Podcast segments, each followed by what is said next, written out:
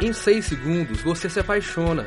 Em 6 minutos você faz dois miojos. Em 6 horas você vai do Oiapoque ao Chuí. Em seis dias você cria um mundo. E ainda tira um para descansar. E vocês já sabem, né? Essa é a sexta temporada da Rádio Terceiro Andar. No dia 1 de setembro de 2019, o jogo entre Cruzeiro e Vasco pelo Campeonato Brasileiro repercutiu nas redes sociais, não pelo resultado, mas pelo preconceito nas arquibancadas. Vídeos e fotos de um casal homossexual de torcedores cruzeirenses que assistiam à partida, Yuri Senna e o Arley Santos, circularam na internet em tom depreciativo. Os compartilhamentos tomaram grandes proporções, gerando até mesmo ameaças ao casal. Eu sou Helena Benfica. E eu sou Sofia Leão. E no programa de hoje recebemos o Yuri para conversar sobre como, a partir dessa e de outras experiências como torcedor, ele percebe a homofobia no futebol.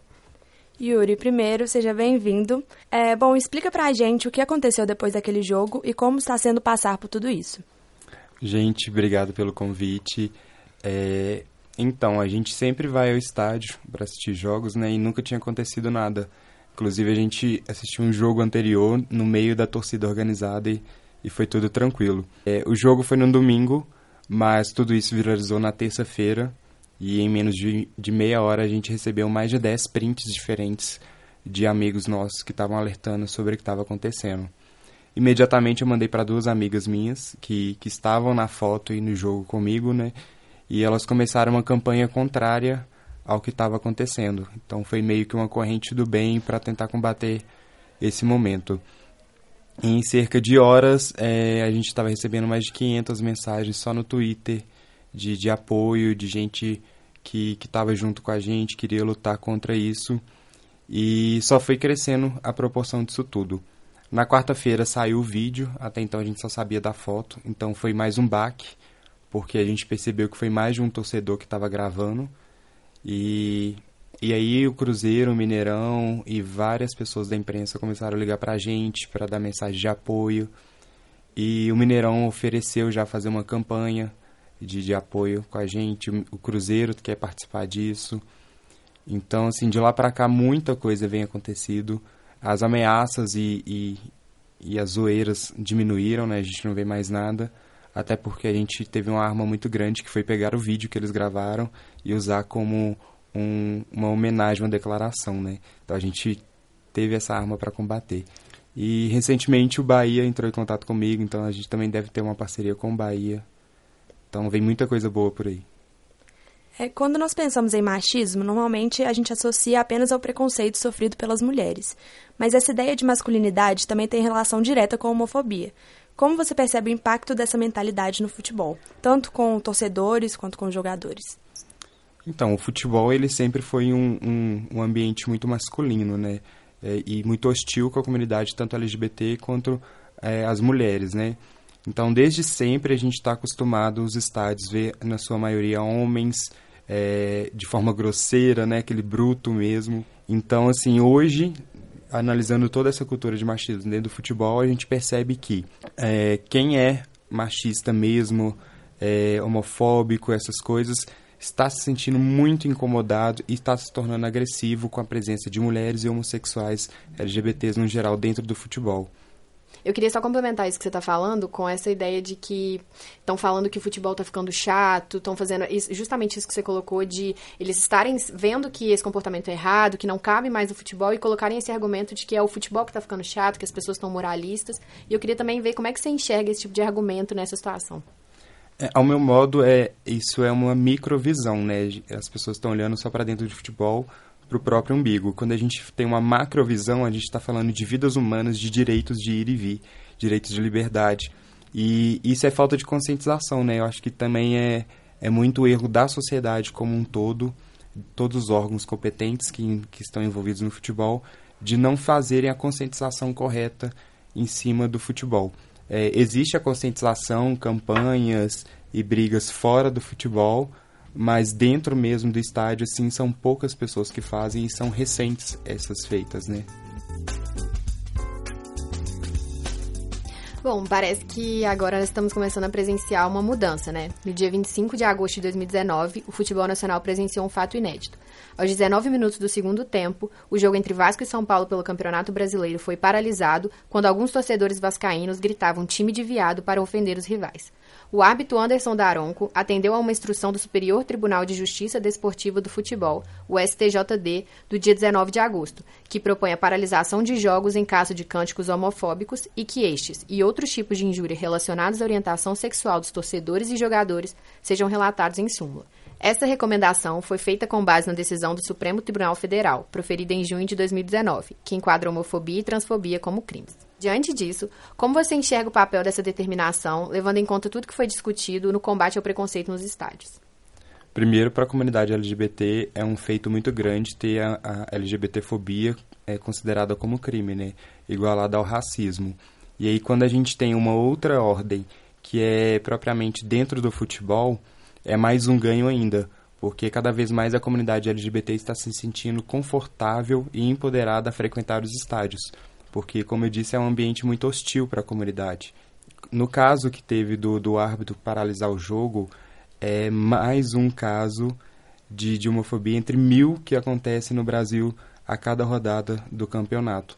Então a gente também tem a questão da conscientização do árbitro, a gente tem que ter a conscientização primeiro da, da instituição futebol, né, do clube, do, do estádio, da, da CBF, porque como que a gente luta contra algo se a gente não se sente consciente, se a gente não se sente é, sensibilizado pela causa.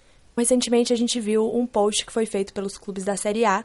Era um template igual para todos os, os times, é, conscientizando contra a homofobia. Então a gente queria saber o que você acha de qual é o papel dos clubes, é, institucionalmente falando, nessa luta contra a homofobia.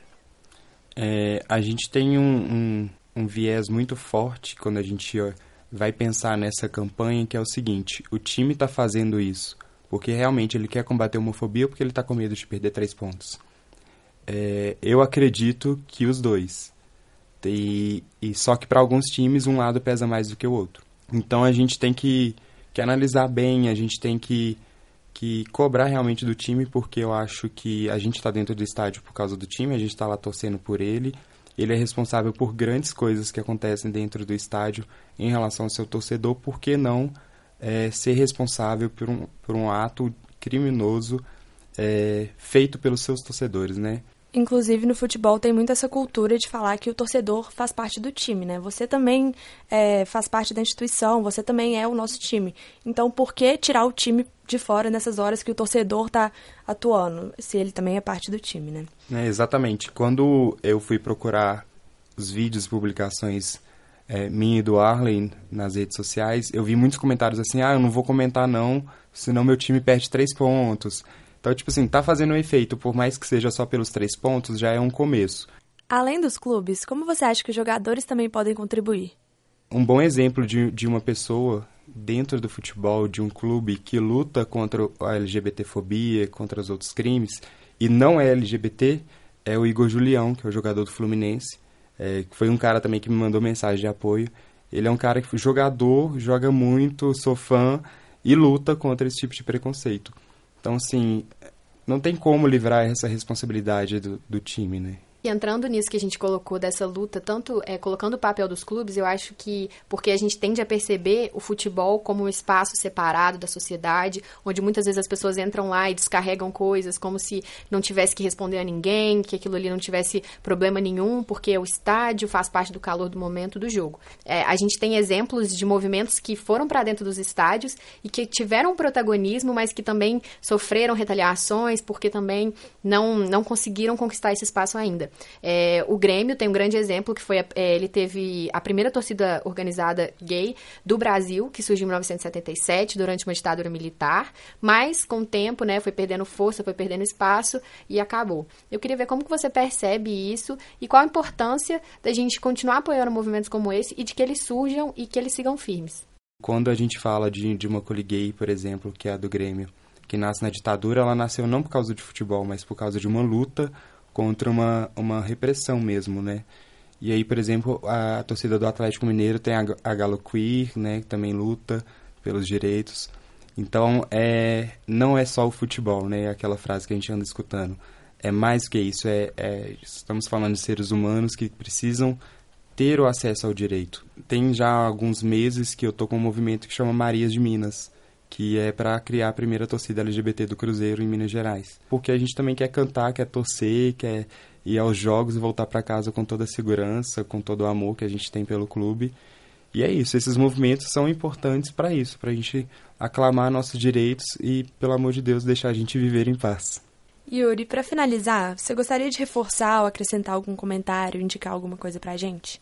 Olha, é, o que eu tenho a dizer é essa luta de todo mundo, né? Tem aquilo lugar de fala, né? Ninguém pode falar melhor da LGBTfobia ou para os LGBTs do que o próprio, mas não é por isso que os outros estão exclusos de lutar pela causa, né? Yuri, muito obrigada pela sua participação e por contribuir com esse debate. Muito obrigada, Yuri, e muita força também para continuar nessa luta. Se você quiser deixar o seu telefone ou alguma rede social, caso alguém queira entrar em contato. É, o meu telefone, que é o WhatsApp, é 994208498. Meu Twitter é arroba senasec, S-E-N-N-A-C-E-C. E meu Instagram é YFSena. Então quem quiser pode entrar em contato que a gente vai bater um papo. Esse programa foi produzido e editado por Helena Benfica e Sofia Leão. Você ouviu uma produção da sexta temporada da Rádio Terceiro Andar. Para ouvir esse e outros programas, acesse o site Rádio Terceiro Andar, ufmg.wordpress.com. Acompanhe a Rádio Terceiro Andar no Facebook e no Instagram. Projeto de ensino, pesquisa e extensão vinculado à disciplina de rádio jornalismo e mídias digitais. Departamento de Comunicação Social da UFMG. Trabalhos técnicos de Warlen Valadares e Frederico Pessoa. Coordenação geral, professora Sônia Pessoa.